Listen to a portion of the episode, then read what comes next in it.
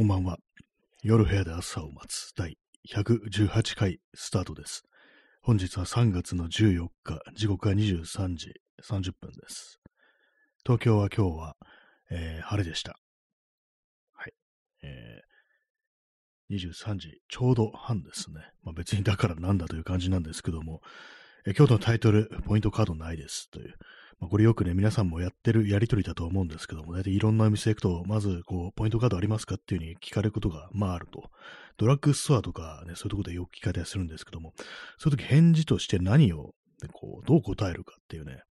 まあ最近カードじゃなくてアプリっていうね、ことのところの方が多いですけども、まああのカードと、こう、まあ想定して、その時、ありませんと答えるか、こう、いえとか、ないですとか、いろんな答え方あると思うんですけども、私あの、ないですっていうふうにこういう時が多いですね。あの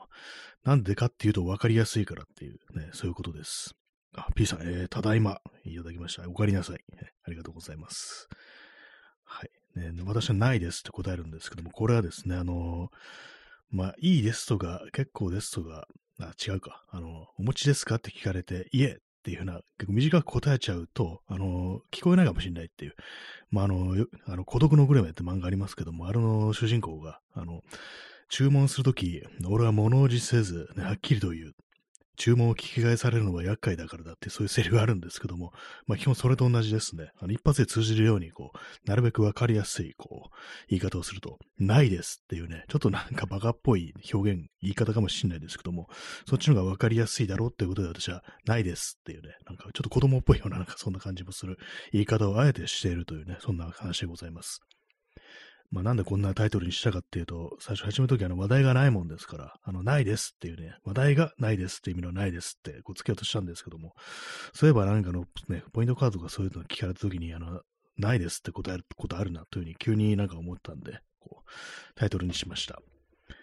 はい。えーまあそんな感じ、あのポイントカードないね、こう男がお送りしております。まあないことないんですけども、あるんですけども、この間あの、福太郎っていうドラッグストア行って、そういえばここで前にポイントカード作って、で、なんか何円分か、何十円分かあったなっていうね、せせこいこと考えて、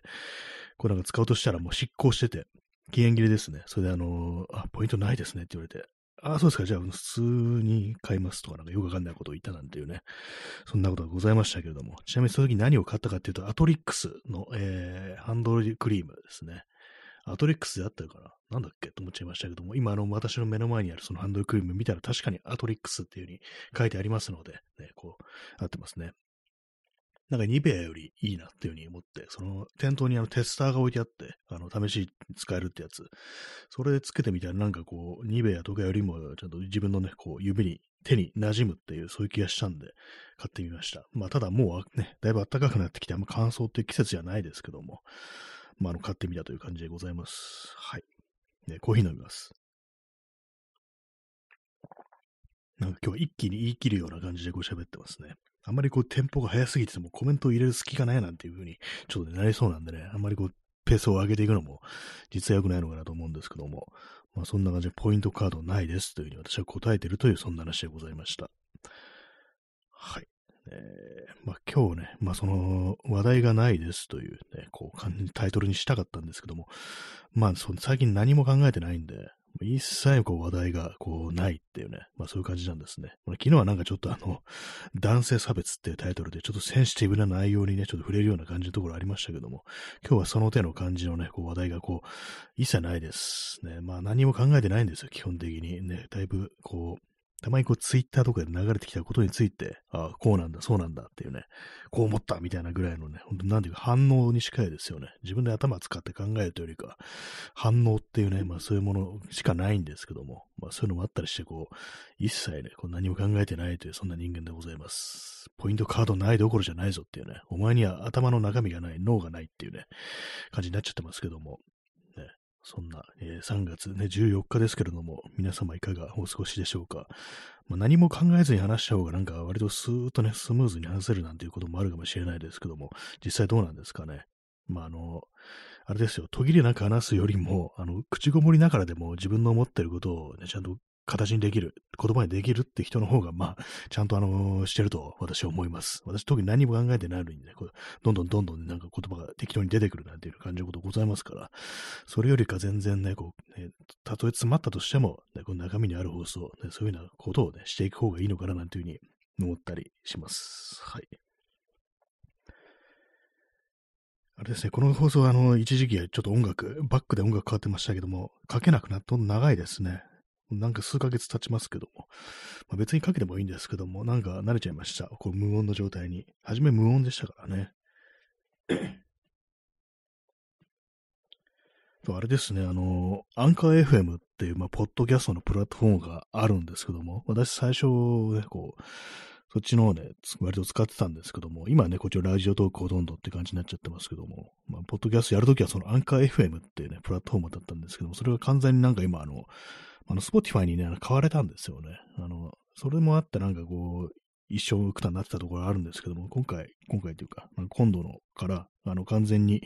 Spotify for Podcasters っていうね、あれにこう統合されるらしいです。なんかちょっと寂しいようなね、こう気もしますけども、ね、まあでも全然あれですね、あの、収録、ラジオ、ね、ポッドキャスト、録音のやつやってないですね。なんか、ちょっと恥ずかしいような気がします、今、ね、改めてやろうと思うと。なんかちゃんとしたこと喋んなきゃみたいなこっちのなんかラジオトークのライブだと、なんか適当なこと言っててもいいっていうね、まあ、そういうところ割となんかこう、あったりするっていうか、生配信だから適当なこと言っても仕方ないでしょみたいな、そういう言い訳ができるんですけども、ポッドキャストはね、あの、収録のやつだと、もうちゃんと喋れやっていうね、そういうことになっちゃいますからね、撮り直しとかね、聞くし、ね、こう、なんなら台本とか書いてもいいんだぞみたいなことありますからね、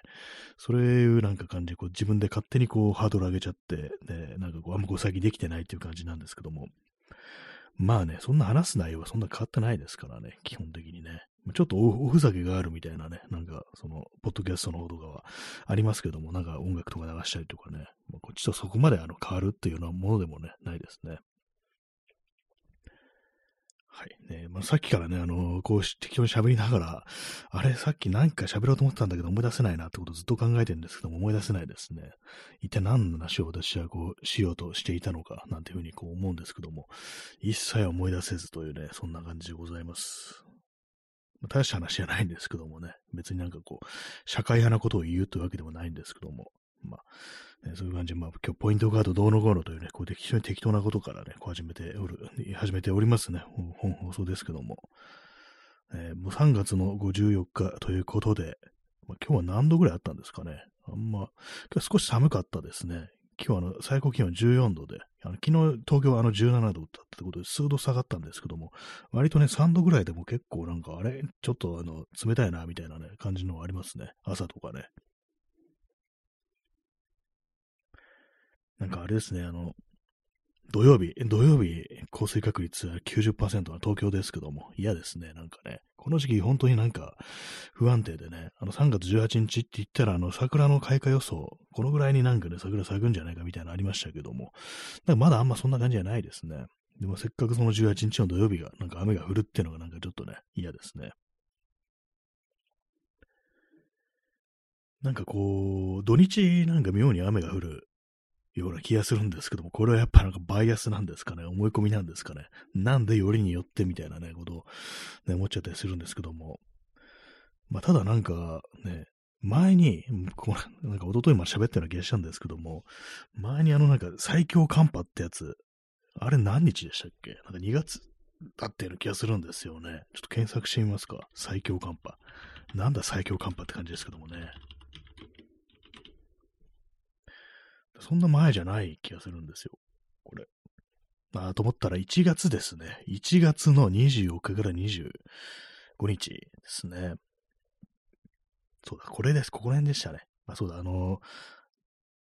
1ヶ月ぐらい前は、あの、ちょっと、なんか一瞬、なんかあの、雪っぽくなった、ほんと一瞬ですけども、あったんですよ、東京で。それとちょっと考え違いしたかもしれないです。最強寒波は結構前ですね。1月の24日から25日かけてって感じで。まあね、1, 1ヶ月ぐらい前なんかちょっとちらっとなんか雪っぽいのがね、こう、あったなという日があったんで、ちょっとそっちと勘違いしてました。ね。なんか今回、今季はね、あのー、冬は、あのー、雪積もったりとかはしませんでしたね。やっぱ、こう、おかしくなってます、地球がね。まあそういう感じで、あの、なんか、何もね、何もこう、思ってないし考えてないし、こう、本もね、読めてないし、ほんと、んと読めてないんですよ。あの、庭仕事の真髄っていうのを読んでますって話を前もしたと思うんですけども、スー・スチュアート・スミスという心理学者、ね、精神科医かな？が、こう書いた、その庭仕事というものがなんかそう人間のね、こう、マインド的なものにどういう影響をもたらすかという、そういうことについて結構細かく書かれていたりするんですけども、これもね、なんか、面白そうであるんですけども、まあ、パラパラめくって読んでるんですけども、なんかあんま最近こう、そ自分のこう、あれがなんかね、なかなかこう、読書モードに行かないっていうのがあったりして、ちょっとね、難しいですね。なんか映画もね、映画もこの間ね、ちょっと見たんですけどもね、あの、ね、ザ・バットマンね、あれ見たの割にはなんかあんま感想が出てこないっていう感じで、どうもなんか最近感性みたいなものがね、ちょっと終わってるなっていうのがあったりして、何かを見て何かを思うというね、ことがあんまこうないっていうね、のがあったりするんですけども、たまにそういうことありますね。たまにというか、まあ大体1年の半分くらいでそんな感じになるのかなと思うんですけども、でもやっぱりね、こう人間なんかこういろいろ感受性というものは豊かな方がいいよなというふうにこう思うんですけども、どうもね、こう、良くないですね。良くないです、本当に。まあ何でもね、こう、そうなんです。ね、感じられることは感じた方がいいしね、まあ、機嫌よく過ごせるんであれば、機嫌よく過ごした方がいいというね、まあそういうことがあるんですけども、もうだめ、最近はなんかね、こう、感受性が鈍ってる上に、なんか妙にイライラしてるみたいなね、なんかそういうことがちょっとあったりするんで、どうもね、なんか良くないですね。ぱりね、なんかこう、いろいろね、こう、あんまりこう、ポジティブ、ポジティブっていうのもおかしいなっていうことはよく言われますけども、私はなんか元がネガティブなもんですから、多少はなんかそういうものにね、こう、ある程度こう、ね、こう、感染していった方がいいのかなっていうね、感染ってなんだって感じですけども、まあそんなことはね、思いますね。コーヒーを飲んでおります。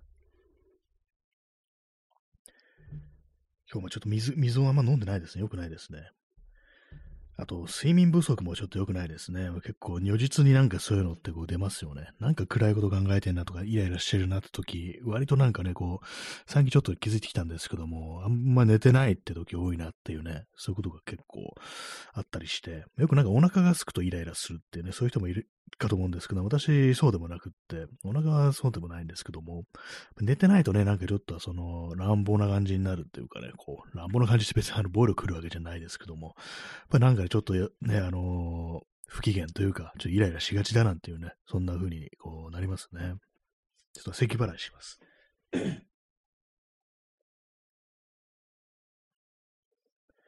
最近あのマスクがね、こう、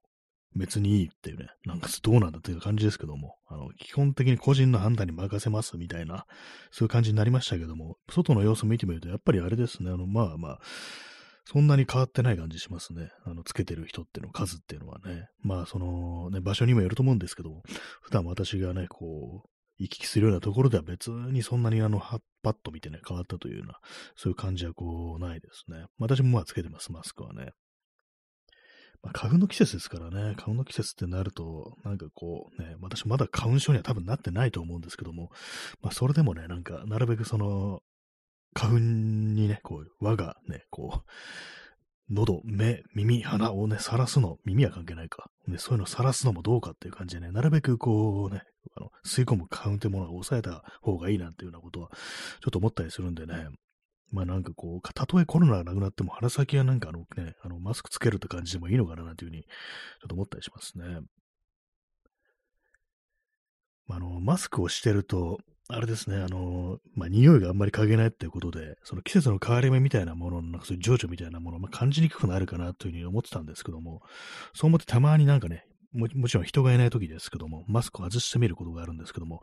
あんま匂いがしてこないんで、まあなんていうかね、こうやっぱりこう、それ、マスク関係ないやっていうね、なんかこう、このね、街はもう匂いを失ってしまったのかなっていうね、なんかそう季節特有の香りだとかね、なんかそういうものはまあ漂ってこなくなったのかななんてことを思うんで、もうずっとなんかマスクでいいからなんていうふうにね、こう思ったりはしますね。結構な、真夏とかもなんか慣れちゃいましたね、普通に。どうせなんかね、まあ、よく汗でびちゃびちゃになるっていう人いますけども、私マスクつけてなくても汗でびちゃびちゃですからね、基本的にね。すごい汗っかきなんで。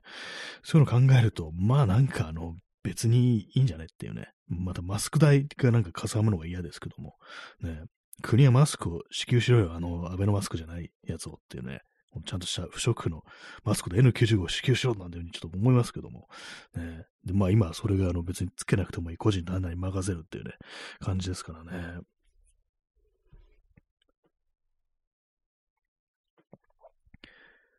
はい、えー、時刻は23時45分ですね。えー、P さん、日本にはない四季、東京には季節感も薄く、そうですね。なんかかつて日本には四季があるとかなんかね、こう、どうやってた人たちが結構いたらしいんですけども、なんかね、おかしいですよね。こう、世界中他の国には四季がないみたいな言い方をしたらしいんですよ。完全に行かれてると思うんですけども、なんで日本にだけ四季があると思うんだよっていうふうに思いますけどもね。なんかそれが通じしてね、時があったらしいんですよ。ね、まあそういうね、四季が、日本にはもうない四季ですけども、まあ東京は特にあの季節感薄いですよね。もう春も夏も秋も冬も全部同じだっていう感じですからね。基本的になんかね、あの、暑い、寒いしかないですよね。その中間ぐらいの時ないですからね。まあ中間あってもなんかみんな花粉でやばいってね、そのぐらいしか言ってないですけども、最近秋でもなんか花粉っていうね、あの、まあなんだか豚草とかなんかそういうやつですかね。そういうので割となんかこう、結構、まあなんかオールタイム花粉にやられてる人がいるなんて、そういうこう印象があるんですけども、まあね、あれですよね。息ができねえの息息もできないのがこの国はっていうことをね、ちょっと思いますね。まあ、ただ海外にはもう花粉症ってものあるらしいですけどもね。東京な季節感も薄く、なんかあの、泉谷しげるの曲でなんかそんな感じの、なんかね、あの、歌詞の曲があったような、こう、気がします、ね。季節のない街に生まれでしたっけ？なんか今日有名ななんかありますよね。あの、泉谷しげるのね。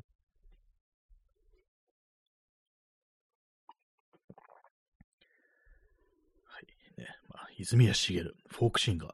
らしいです。ね。らしいですってなんだって感じですけども。えー、あなんか今、あの、あれですね。あの、今、この前で結構ね、一気にダーッと来たのが途切れましたね。割となんかこう、勢いよくね、こう話した感じだったんですけども、一度なんか止まると、あ、なんかこう、僕の中で何かが切れたっていうね。これはあの、ジョジョの、ジョジョの奇妙な冒険のね、あの、第1部の最終回のね、あの、主人公のジョナサンのセリフなんですけども、なんかそういうことたまに思うときがありますね。僕の中で何かが切れたって、もう張り詰めた何かが切れたっていうね、もう全てがこう、強達して、ね、もう力が残されてないというね、まあそういうことを意味してるんですけども、なんかたまに思い出すね、セリフですね。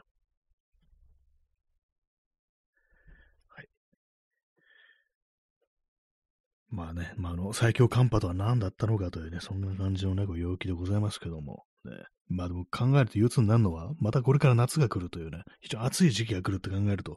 ちょっと今からね、なんか、ちょっと憂鬱ですね。去年の夏ね、まあ夏は厳しかったですね、本当にね。まあ、夏は毎回厳しいです。厳しくなかった夏なんていうのはね、本当も何十年も前の話だと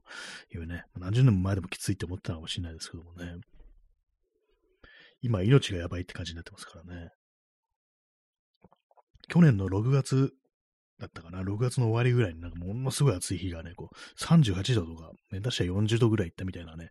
日がありましたけども、ああいう日に私、あえて外に出て、隅田川のね、隅田川テラスというところがあるんですけども、そこでなんかこう、ちょっと重点的に写真を撮ってみようなんていう風になって行ったことあったんですけども、ああまでね、暑いとなんかちょっと盛り上がるんですよね。ちょっとイベント気分でクソ暑いっていうのが、この夏やばいだろって思いながら、あえて外を歩くっていう、ね、しんどいね、思いをしながら、それがなんかちょっと、あの、去年その時、少しであの、テンションが上がったみたいなのがあって、面白かったんですけども、ね、なんかこう、やっぱあの日差しが強かったり、光線がね、こう暑かったりすると、なんかあの、やっぱ影が濃くなるんですよね。こうなんかこう写真とか撮ってて思うんですけども、非常にコントラストが強くなるみたいなところがあったりして、それがなんかやっぱ普段のね、こう街の姿と違って見えるっていう、そういうなんかちょっと面白さみたいなものがあるなと。まあ体はきついんですけどもね。まあずっとあの調子でなんかいられたら困るは困るんですけども、たまになんかね、そういうのあると、まああえて外に出てみたくなるなんていうね、そんな気分になるというね、話でございました。はい。えー、まあ、そういうね、あれですけども、まあ、春ね、春です。春といえば、あの、桜が咲くということでね、桜が咲くとなると、まあ、花見をするということなんですけども、花見、花見最近皆様されてますでしょうか？最近っていうか毎年っていうことですけども、去年ね、去年一応まあ、まあ大体まあ桜見てるんですよ。あのー、ね、座って、あの、ご座敷いて、ご座って言うかって感じですけども、なんか敷物敷いてね、あの、なんかお酒とか飲むわけではこうないんですけども、まあなんかやっぱりなんか誰か誘ってね、こう人と一緒になんかこう桜咲いているようなところを歩くっていうのは毎回やってるっていう、そういう感じですね。まあそういうの花見と言っていいのか何なのかっていうのはちょっとわからないですけども。まあね、やっぱなんかこう、普段と違うようなね、こう、様っていうか、あのー、ね、桜が咲いてると、あの普段の汚いね、こう街を、ね、あの、覆い隠してくれるな、なんてことはやっぱりこう思ったりしますね。え延長しました。30分。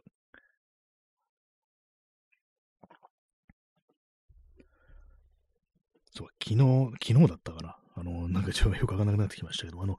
ホームセンターに行って、あの、観葉植物のね、こう、類を見てきたって話をなんかしたような気もするんですけど、最近あの、何を喋ったかちょっと思ってなくて、思い出せなくて、まあそうなんですよね、こう行ってきたんですけども、やっ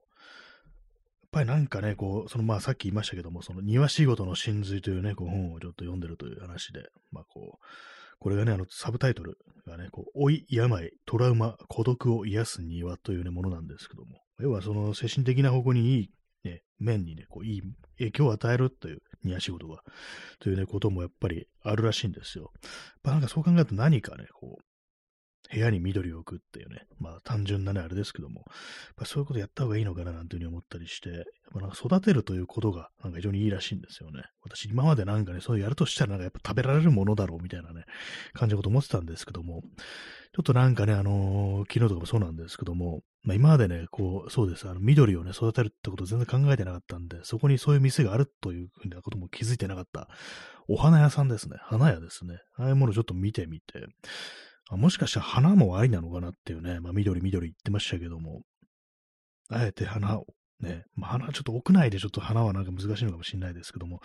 ちょっと窓際とかにね、人日の当たるところだったら、こう花をこう置いてみるっていうのも、割と気分変わるかなっていうことを思ったりして、結構ありかなみたいな感じで思ったりしてるんですよね。どうなんでしょうかね。全然ね、こう、本当なんか、小学生の時に、あの、朝顔とかね、なんか育てるっていうのあったと思うんですけども、まあみんながみんなじゃないと思うんですけども、朝、朝顔だったかなんだかね、こう、それをやってた時ぐらいですね、なんかその、花、花的なものをね、こう育てたっていうのは、それ以外でやってないんで、なんかやってみるとね、こう割とこうありなのかななんていうふうにちょっと思ったりこうしてますね。まあ殺風景っちゃ殺風景ですからね、部屋の中いろんなものがありますけども、そう自然のものがないですからね。まあ、せいぜいあの木材ぐらいしかないですから、生きたその自然のものってものがやっぱ部屋の中にあると、自分以外の生命ってものがこう部屋の中にあるってことですからね。まあ、そういう感じでなんかあった方がいいのかななんていうようなことを私は思ってるという感じなんですけども、まあ私の周りの友人とかね、見てると、そういう割となんかそういう園芸というか、そういうものやってるっていうね、こう、人がこう何人かこういたりするんですけども、なんかまあなかなかね、ああいうなんか育てるっていうのは、草木を育てるっていうのは割となんかこう、才能みたいなものがあるってお話を聞いたりして、まあ何でもね、なんかこう、枯らせちゃう人と、何でもね、なんかうまいことなんかね、咲かせたりだとか、伸ばしたりだとかする人がいるなんて話をこう、聞いたことがありますね。私はまあその本腰売りで全然そんなことやったことないんで、その小学校の時もね、まあどんな感じで育てたかっていうのは全然覚えてないんですけども、ね、どうなんでしょうかね。自分はどっち側の人間なんだろうなんてことをちょっと思ったりしてね。何でも触れるものを全て石に変えてしまう、そういう人間なのかって。なんで石なんだって感じですけども。ね、なんか呪われてるみたいで怖いですね。触れるもの全て枯らせてしまうようなね、そういう呪われたね、こう手を持ってるのか、それともなんか何でもね、咲かしちゃうようなね、花咲かじいさんなのかっていうね。花咲かじいさんってなんだって感じですけども。そんなこと思ったりするんですけども。ちょっとそういう目でなんかいろいろ見てみると面白かったりしますね。今までこう全然こう気づきませんからね、気づきませんでしたね、こう。まあ、あのー、道端にね、こう生えてる草だとか木だとか花だとかそういうもの、ね、こう全然なんかこう知らなくて、ね、こう、私を、ね、言われる友人からね、なんか、まあ、全然なんかそういうの見ないねって感じでちょっと笑う、なんかちょっと面白いくね、なんか言われたことあるんですけども、なそう全然なんかそういう花とか興味ないんだよね、みたいな話をしたことあるんですけども、ちょっと自分でなんかね、手元に置いてみると結構ね、あのー、ね、変わるかもしれないですね。え、P さん、え、何でも金に変える。あ、これ、花坂じいさんとか、何でも金に、金に変える。いいですね。なんかね、すべてを金に変えるってね、なんと、まあ、それはそれちょっと嫌かもしれないですけども、ね、全部がなんかね、あの、ね、金に見える人、ね、そんなことで、それ儲かんの？みたいな感じで全部見ちゃうって人いますからね。それだからちょっと嫌ですけども、まあシンプルにね、触れたものを何でも金に変えるっていう。まあこれあれですよね。すいません、今気づきました。あの、有名なあの伝説ですよね。あの、ミダス王でしたっけ？あのー、ね、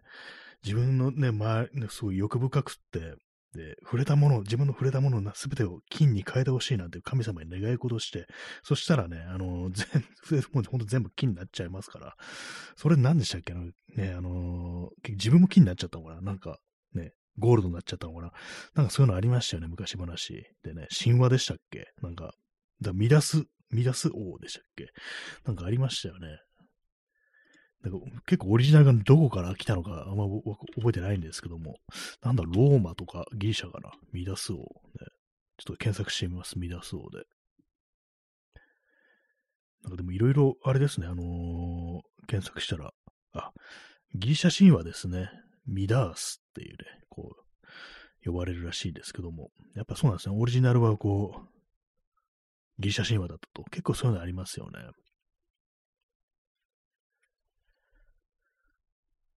割となんか結構ね、こう神話の類ってのは子供の頃からなんかいろんなところで聞いたりしてね、ちょっとね、こう聞いたり、ね、して、なんかなんとなくはね、こう、なんか、あ聞いたことあるんだなってことは思うんですけども、正確な理解ってものはこう、してないですよね。なんかローマ神話とかとごっちゃになるみたいなね。なんか割となんかその辺被ってたりとかするみたいですからね。そうですね、ギリシャ神話でした。はい。そうなんですよ。あの、王様の耳はロバの耳で、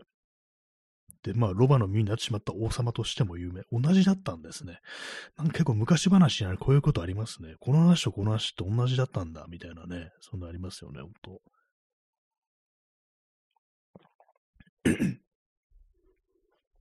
まあ、触れるもの何でもね、金に変えるっていうね。触れなければいいのかっていうふうに思いますけども、ね。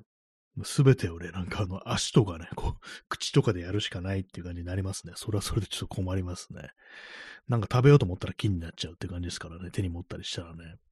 箸でつまめば箸が金になる。箸で、その箸を使ってつまんだもの、ね、こう、食べ物は金になってしまうんでしょうか。ね、なんかなりそうですね。まあ、この、ね、なんかいろんなことを想像してしまいましたけども、ね、まあ、そんなことはありえないというね、感じでございますけども、ね。まあ、神話、ね、神話ね、なんかこう、言われるとなんかそうね、それこそウィキペディアだとかでチラッとこう見てみると、えー、そうなんだみたいなことがあったりして、ちょっとね、あの、芋づる式にというかなんというかね、次々こう辿っていて読んでしまうみたいなことが割とあったりしますね。はい、えー、触れるものすべてを金にしたいという、そんな感じの放送でございます。ね、子供の頃、あの、なんか、ちょっとかなりね、あのー、記憶も曖昧なんですけども、そうなんか昔話というか、ね、この本みたいのがあって、昔話しかないか。あのなんか、ユーマ、未確認ね、あの、生命体、ね、そういうものありますよね。それこそネッシーだとかね、その、そういうもの、ね、なんか、ね、実在するのか、しないのかみたいな、そういうね、なんか、ものについてこう、扱ったなんか本みたいなのがあって、それがなんかね、割とこう、まあ、あの、古いね、絵なんですよ。ほんと中世ぐらいのね、こう、感じのね、こう古い絵で、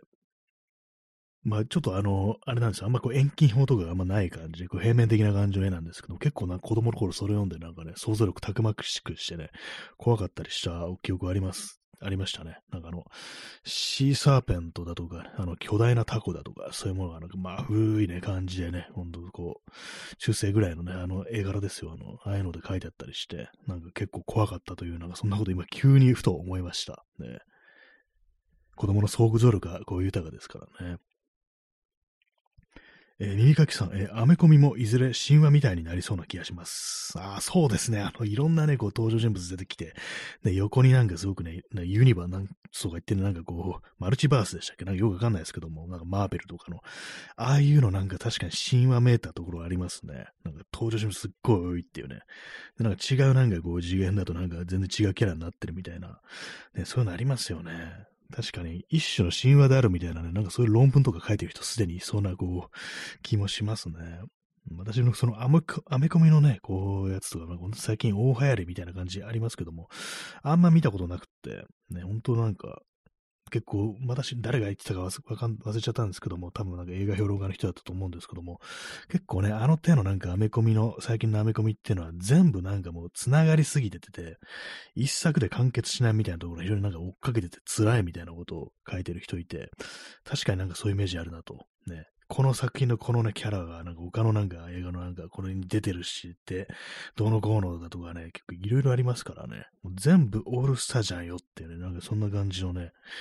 なんか展開になってますよね。だから私もなんかこう、まあ見てみたら結構面白いのかなとは思うんですけども、まあね、なんかこう、大きにならないなと。ね、まあ、せいぜいさい、ね、この間見たあのバットマンぐらいっていうね、あれはなんか一個でこう完結してる映画のやつだって感じ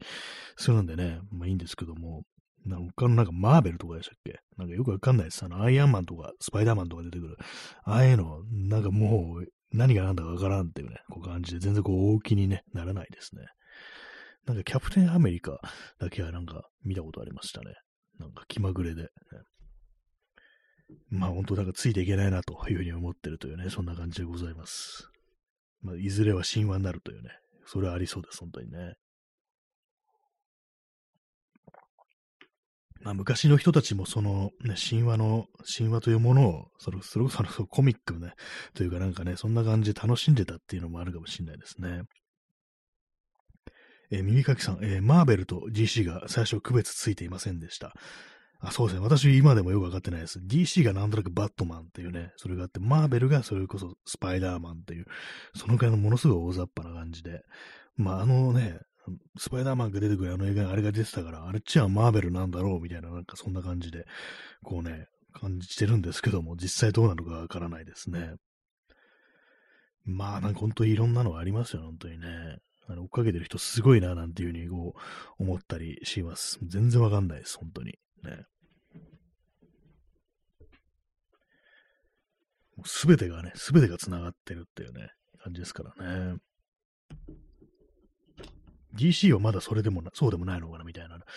DC だとあれですかね、あのー、まあ、バットマンと、スーパーマンと、あと、パニッシャーも、D、DC。あれでもなんか、スパイダーマンとパニッシャーがなんか一緒に出てるコミックがあったような気がするな。もうほんとわかんなくなってきました。なんかたまになんかその DC もマーベルも一緒になることがあるんですかね。なんかよくわかんないですけども。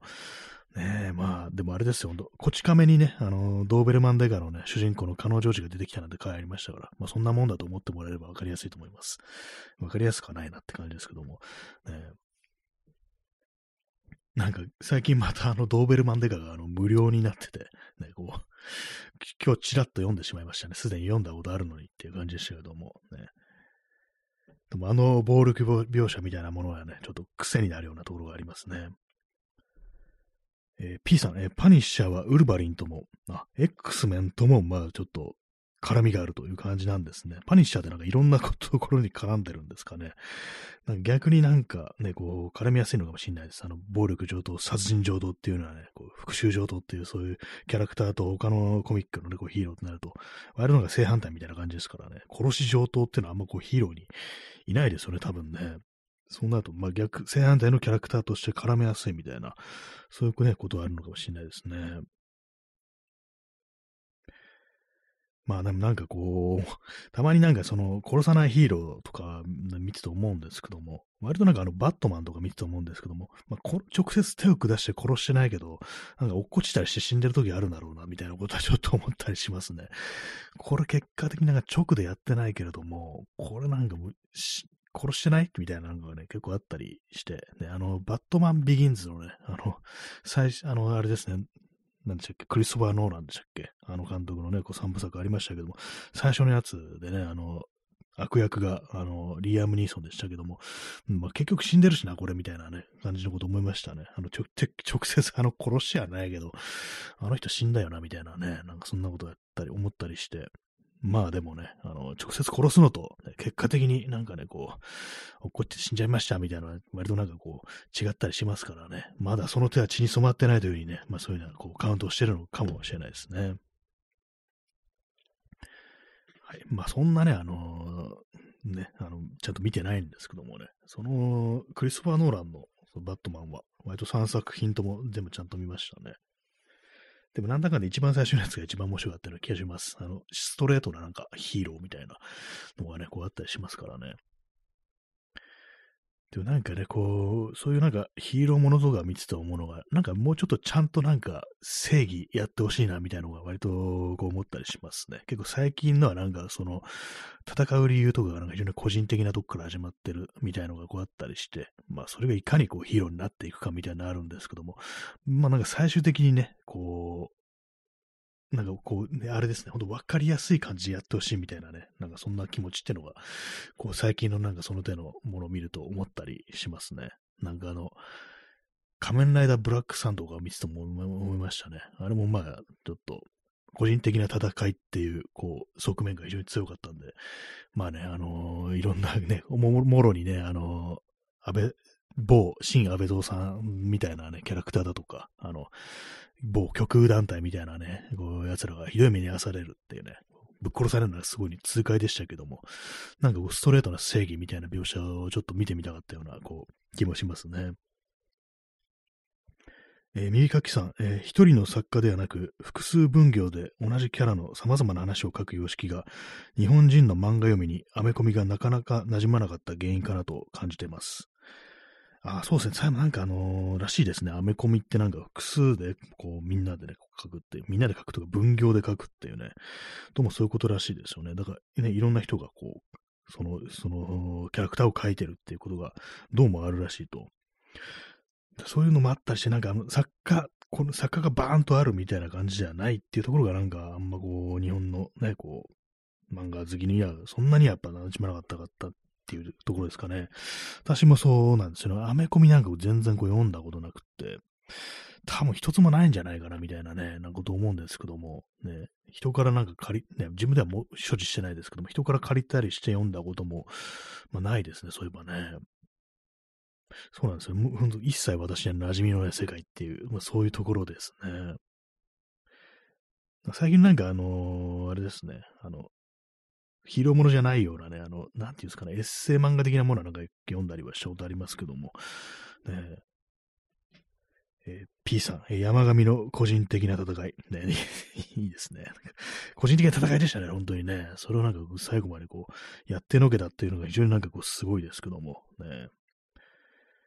個人的な戦いというと私が思い出すのは、あの、ね、あの、大江健三郎亡くなりましたね。あの、大江健三郎の代表作で、あの、個人的な体験というね、こう、作品があるんですけど、私は結構大江健三郎好きなこう作家で、なんかね、家にあったんですよ、その本が。初期、初期作品集みたいなのがあったりして、多分親がね、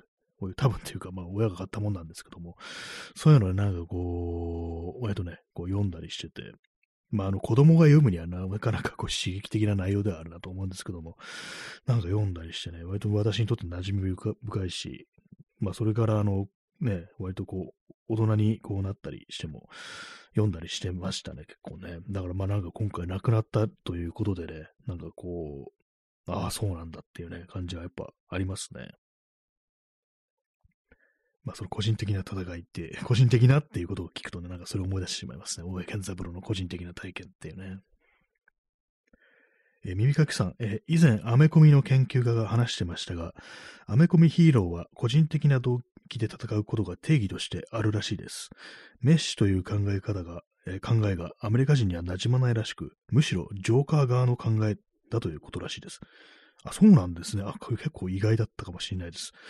なんか割とそういうね、スパーンとね、なんかこう、わかりやすい、こう、正義っていうね、こう、社会のため、人のためにっていうのがなんかこう、あれなのかなというね、なんか編み込みヒーローなのかなと思ったんですけども、結構個人的な動機なんですね。どうなんですかね、個人的な動機で戦うヒーローっていうのは、まああんまこう私詳しくないですけども、ね、こう、スパイダーマンって、まあ、たまたまこう能力を得て、で、まあ、それで、なんかあれですよね。まあなんか、おじさんが、あれですよね、育ての親、親代わりだったおじさんがこう、確かなんか、ね、犯罪被害に遭って殺されてしまうなんていう、そういうのがなんかあって、そこが、あれがなんか動機で、なんかやってるって感じでしたっけ？なんかまた、ま私もそんなには詳しくないんですけども、そうなんですね。個人的な動機で戦うっていうね。まあ、パニッシャーなんか個人的な動機の極みですからね。復讐っていうね。ああいうのはね。メッシという考え方がアメリカ人はなじまないっていうね。ジョーカー側の考え。確かにジョーカー、メッシな感じはあるかもしれないですね。まあ、バットマンの反対っていう、まあそういうことですよね。まあ、あれもなんか全く反対のね、ことだということらしいですけども。そうなんですね。じゃあ私の考えるヒーロー感っていうのは割となんかその日本製のヒーローみたいななんかね、そういうことなのかもしれないですね。なんかそうなんですね。その手のなんかね、こう見てると、なんかもう少しなんかね、あの、その力を社会のためとか、人のためみたいなところにね、こう、使ってる描写を見たいな、なんていうことは結構こう思ったりしますね。私が前に見たね、まあ、ヒーローものじゃないですけども、同じな、多分アメコミだったと思うんですけども、あの、ザ・ジャンパーっていう映画があって、あれ確かあの、ヘイデン・クリスヘン、クリステンセンって人だったかな。あの、スター・ウォーズのね、あの、アナキン・スカイウォーカーの役だった人ですけども、なんかね、あの、その映画もなんか、その、ジャンプっていうね、あの空間をジャンプするってことですか、瞬間移動ですよね。その能力を得てすることがなんか、本当なんか、せこい犯罪っていうか、ね、感じで、あれもなんかね、こう、ね、なんかすごくこう、見ててなんかね、うわ、なんかその力なんかもっと使うことないのかよ、みたいなね、ことを思ったりしてしまいましたね。同じくね、こう、まあ、これアメコミじゃないですけども、イタリア映画だったかな。あなんか、あれでしたね、日本のね、昔の長い号の漫画、アニメで、なんか、鋼鉄ジーグっていうやつがあって、なんかそれで、で、まあ、タイトル何だったかな。なんか、ジーグ、人は彼のこう読んだみたいな、なんか、なんかそういうなんかあの文章みたいなタイトルのね、なんかそういう映画あったんですけども、その映画もなんかね、たまたまなんかそう、無敵の肉体みたいなものを手に入れて、まずやんのが、あのー、あれですね、ATM 嵐で、それでなんかいきなりね、こう、体験を得て、で、すごいあの、大量にあの AV を借りてくるっていうね、なんかそういうシーンがあったりして、ね、なんかやっぱりこう、最初はそういうとこからね、人、人が力を入れるとそういうとこからスタートしてしまうっていうのがこう、あるのかなというね、感じでしたけども、その映画なんか割とね、なんか最高、最初はなんかそう、チンピラがそういう風になって、最初はなんかなんか完全にこう自分のことしか考えてないっていうね、感じのね、こう、ドチンピラって感じだったんですけども、なんか最終的にはっていうね、感じ、割となんか面白かったという印象があります。まあでもそれもなんかあれなんですかね、アメコミヒーロー的な感じじゃないのかなっていうね。まあジーグですからね、日本のなんかアニメというね、感じですからね。えー、耳かきさん、えー、ヒーロー感というものは国によってかなり違いそうな気がします。でもそう、そうみたいですね、どうもね。なんかいろいろこう、あるんでしょうね。本当になんかこう、ヨーロッパ的なヒーロー感みたいなものとか、ね、アメリカ的な、ね、ものと、ね、そう、個人的な動機っていうのはなかなかこう、そうなんだっていうような感じで結構ね、興味深い感じして、なんか、あと調べてみようかなみたいなこと思いますけども、そうですね、なんかそういうヒーローってなると、こうアメリカっていうのがね、まずこう、あったりね、こうして、他のなんかヨーロッパというものにつね、で、なんかそういうような描写がある、ね、そうフィクションみたいなものってあるのかなっていうね、なんかあんまなんかそういうの、ね、思い浮かばないですね、そういえばね。ねいかなるね、ね、何をこう思って、そう、ヒーロー、英雄とみなすのかっていうのはなんかこう、いろいろあるみたいですね、どうもね。まあそういうようなことは結構研究してるというね、こういう人も割と多分いるのではないかなと思うんですけども、ね。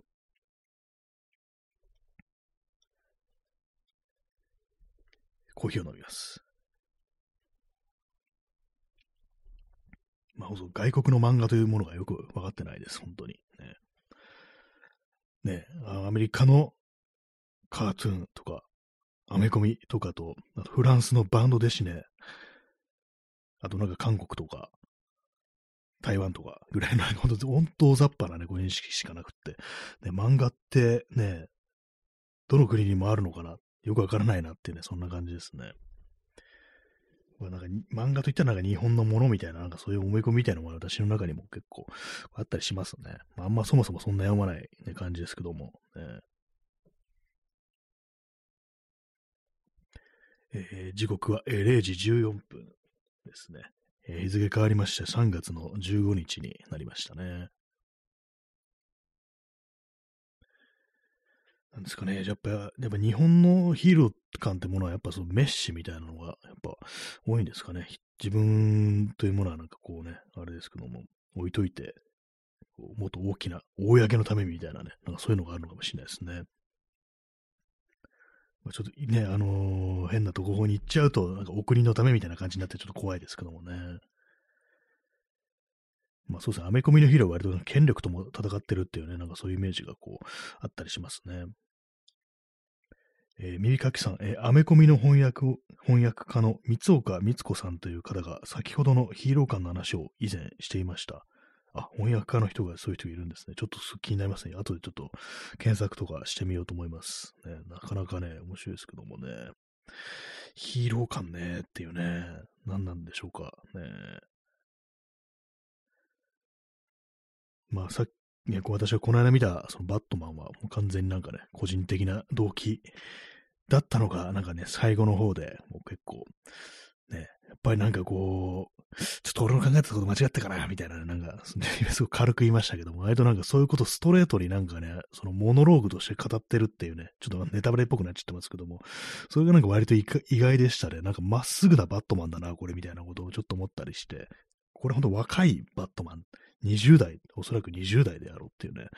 そういうこともあったりして、なんかね、こう、前編暗いような印象ありますありますけども、割となんか終わり方とかが妙になんか爽やかな感じというか、ちょっとでもなんか、あれですかね、優等生みたいな感じのね、ものの見方もできそうですけども、ね、ただあの3時間はちょっと長いぞってことはやっぱりちょっと私は思ってしまいましたね。これ、3時間、2時間半だったから、結構長いなと思って、ね、でもつまらなくはないんですけども、もう少しなんか縮めてもいいかななんてことはちょっとね、思いましたね。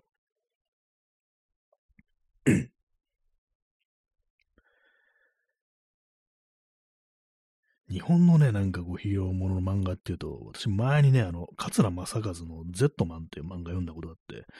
また、私にしては珍しくそんなもん読むのかって感じですけども、昔ね、友達がなんかね、私の友人が家にね、私ん家に遊び来た時に、なんかね、忘れてったんですよ。なんかそれをね、なんか、なんとなく読んでたりしたら、で、なんかちょっと続きが気になって思わず電子書籍とかで買って読んだことがあって、すごいね、中途半端なところまでね、なんか置いてったんですよ、彼が。で、まあ別にあ、なんか、もう忘れてたやつったら、なんかいい、いらないやつからね、なんか、もらったんですけども。なんかあれもなんかね、そのヒーローなものなんですけども、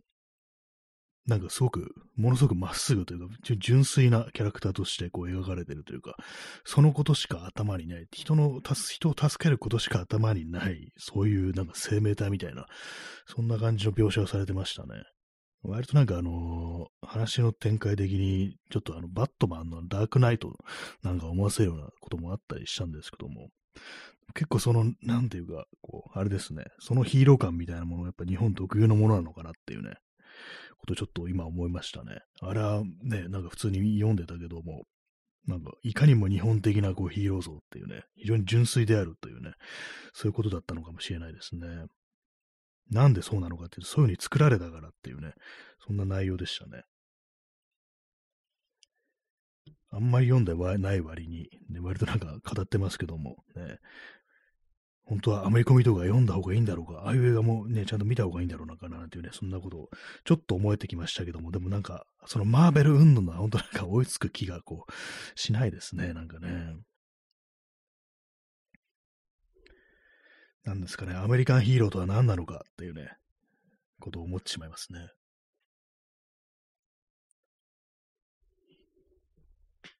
まあ、神話といえばなんか結構英雄的なね、存在というものは大体まあこう、出てきたりしてありますからね、こういう、そういう英雄譚というものはなんか昔からあるということでね、でも確かにそのメッシというものはなんかこうあんまないかもしれないですね。本当なんか、それこそ神話の中に出てくる、こう、ね、英雄なんてものはやっぱそう武勇そのものによってね、こう語り継がれてるというね、そういうことですからね。でもその新婚の優しさだとか、正しさだとか、そういうことではあんまこうないようなね、ただ単に強いということが、その、人物を英雄たらしめてるみたいなね、なそんなことの方が普通で、実際のそのメッシっていうのはなんかこう、かなり特殊な、ね、こう、イレギュラーな、ね、こうヒーロー像なのかななんていうふうに、ことを思いましたけれども、ね、まあ、それがもしかしたら日本特有のものだったりしてっていうね、で、その源流みたいなものに、やっぱね、こう、死をね、こう、私というものを潰して、ね、こう、帰り見ずにね、公のために尽くすというね、そういうところが何かこう、ちょっとね、怖くも思えるような感じがね、こう、してくるようなところがあったりして、あんまりこうね、無批判にそういうものを受け入れてもいけないのかななんてことを今、ふと思ってしまいましたね。ただなんかそう、フィクションのヒーロー像というものに、なんか私はそういうものを求めてしまうというね、そういうところがありますね。はい。ね、まあ、具体的にね、あんまこう見てないのにね、よくもこんな喋るものだという感じですけどもね。え P さん、えー、バットマン、ダークナイト・リターンズ、国家権力が国民の間も隅々まで入り込んでた、入り込んでしまった時代、バットマンがひたすらビジランティズムを追求し、犯罪者を従える中、スーパーマンはアメリカ軍の最大の、あ、これ途中で、途中までなってますね。そうそう、バットマン、ダークナイト・リターンズと映画のダークナイトとは違う感じのあの原作とか、あの、アメコミのね、コミックの方ですよね。そうですね、バットマン、ビジランティズム、自警団っていう感じですよね。もうその警察権力とか、それも頼らずに自らの力でもってね、こう、犯罪者をこう、ね、逮捕するっていうね、殺さないっていう、逮捕するっていうね、捕まえるっていうね、そういう感じのね、こう、人物ですけども、それに対してスーパーマンは、アメリカ軍の最大ので、ちょっと途中で切れてますけども、今入力中ですかね。そうですね。バットマンはひたすら、こう、私というね、ところですよね。そう、映画のなんかもね、個人的な、こう、あれから始まってるということですからね。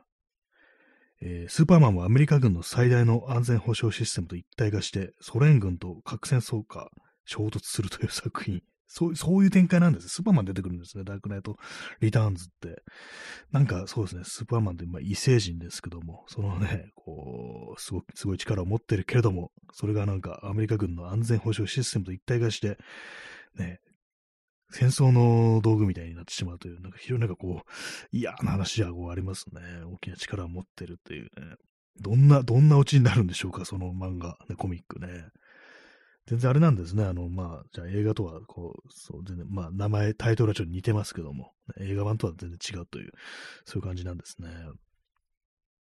まあそうですね。なんか最終的にそうヒーローものってなんか軍事みたいなものとか、こう政府、ね、大きなこう、存在というものとなんかどうしても絡んでくるっていうね、ありますね。なんかその辺のこととかなんかあれ思い出しますけども、あの、ウォッチメンっていうね、こうありましたけども、私はそれは映画しか見てないんですけども、ね、結構原作のコミックなんかだとね、なんかこう、かなり有名ですよね。あとあれでしたね、あのー、ちょっと名前が出てこない。あの、アマゾンプライムでやってる、えー、ザ・ボーイズですね。あれもなんかそういうようなね、感じのこ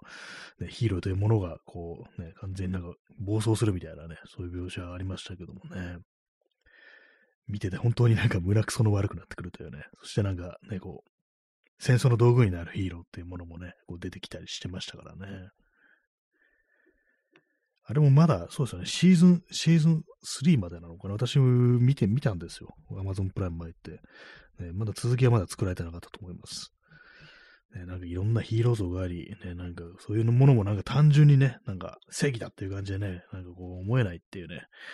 そういうものありますね。日本におけるヒーロー像というものが非常になんか無邪気であるのかなというね、そういうなんかイノセントな感じをね、こう、あれになってるっていうのがなんか、やっぱなんかこう、社会的に成熟してないのかなみたいなことちょっと思っちゃったりしますね。まあ私自身もなんか、そういうのが当たり前になっちゃってるっていうのはあるんですけどもね。えー、P さん、えー、僕のヒーローアカデミアの社会認識の薄さ。まあなんかジャンプでやってる漫画ですよね。ヒーローもの漫画ですよね。それなんかたまーになんかね、そう、ね、話、その話聞いたりしますね。それ、ツイッターとかなんだかかな。なんか結構そのね、描写がなんか非常になんか、それこそ無邪気みたいな感じの、社会認識の薄さみたいなね、どうもそうらしいですね。なんか私もそれもあってなんか、その漫画にはちょっといい印象を持ってないというね、そんなところでございますけども、ね、なんかね、こう、そういう漫画一つ撮ってみてもいろんななんか社会というもののね、見方みたいなものの違いみたいなのがあったりしますね。なん、なんですかね、こう、アメリカン、ね、アメリカのコミックってものはそのような、ね、感じのこう政治性というものをこう、はらむようになったのかっていうのはね、昔からそうなんですかね。まあでも漫画ってなんだかんだ新しいですもんね、結構ね。19世紀とかには漫画ないですよね。まあ、あったのかもしれない。風刺画みたいな感じあったのかもしれないですけども、今言われるような感じのね、漫画というものはあんまりはな、なんか、まあ、ないでしょうね。17世紀とかには多分、18世紀とかにはないですよね。まあなんかこう当たり前のように思ってるけど結構その歴史というものを紐解いてみるとなんかね、いろいろなものがあるというね、感じのことを今更ながらちょ思えるというね、感じですね。コーヒーを完全に飲み干しておりますので、口を湿らすものがありません。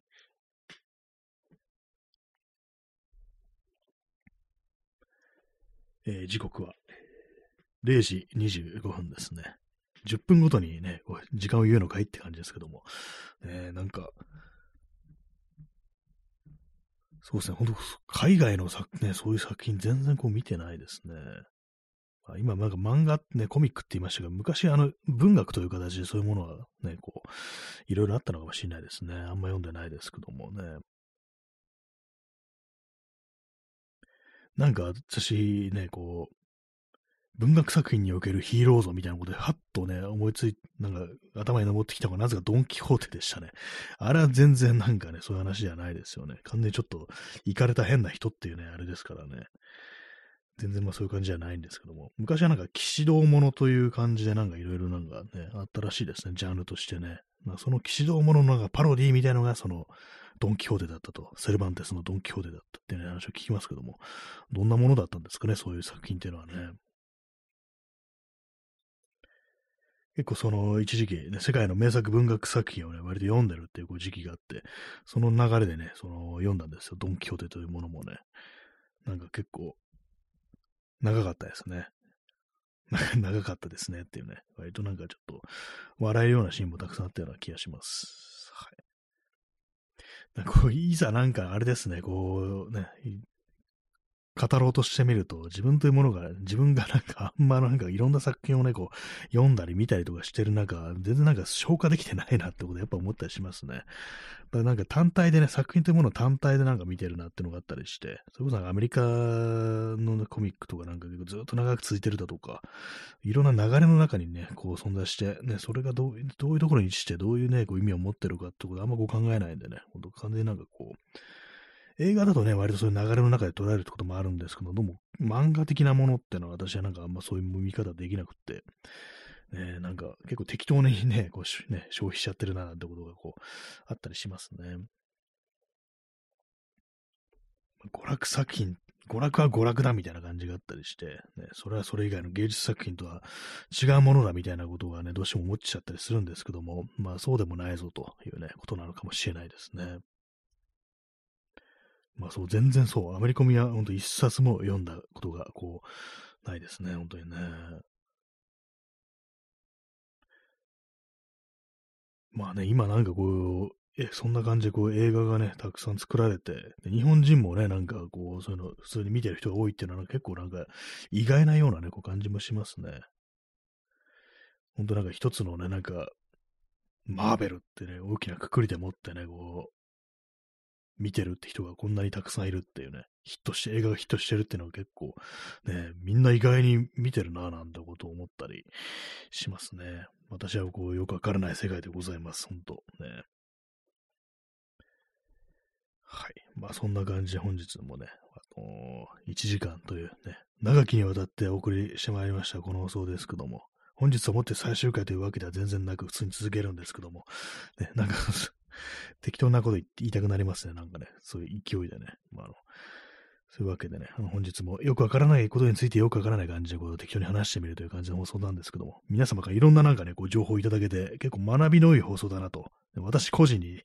ね、とって学びの多い放送なのかななんていうふうにこう思ったりしましたね。学びってやつですね。このそのなんかギフトありますけども。ね、そんな感じでね、本日もいろいろこう、お話が聞けてよかったですってね。話をしてるのは私なんですけども、なんかいろんなね、こうね、出てきますね、本当にね。ちょっとなんかその辺のヒーロー感みたいなものにね、ついて、こう、なんかね、そう先ほど言われてました、その翻訳家の、ね、方のなんかそう言葉とか、ちょっとあの検索して読んでみたいななんていうふうに思いますね。どんな作品があるのかとね、いろいろタイトルも出てきましたけども、ちょっとなんかね、調べてみたら面白いかもしんないかななんていうことを今、今日思ったという、そんな感じでございますけども。はい、ね。そういうわけでございまして、第110何回だ ?118 回かな ?118 回目の放送ですけども、いかがでしたでしょうか？まあ、そのような感じで、えー、まあ、本日はこの辺りで終わりたいと思います。はい。それでは、えー、ご清聴ありがとうございました。さようなら。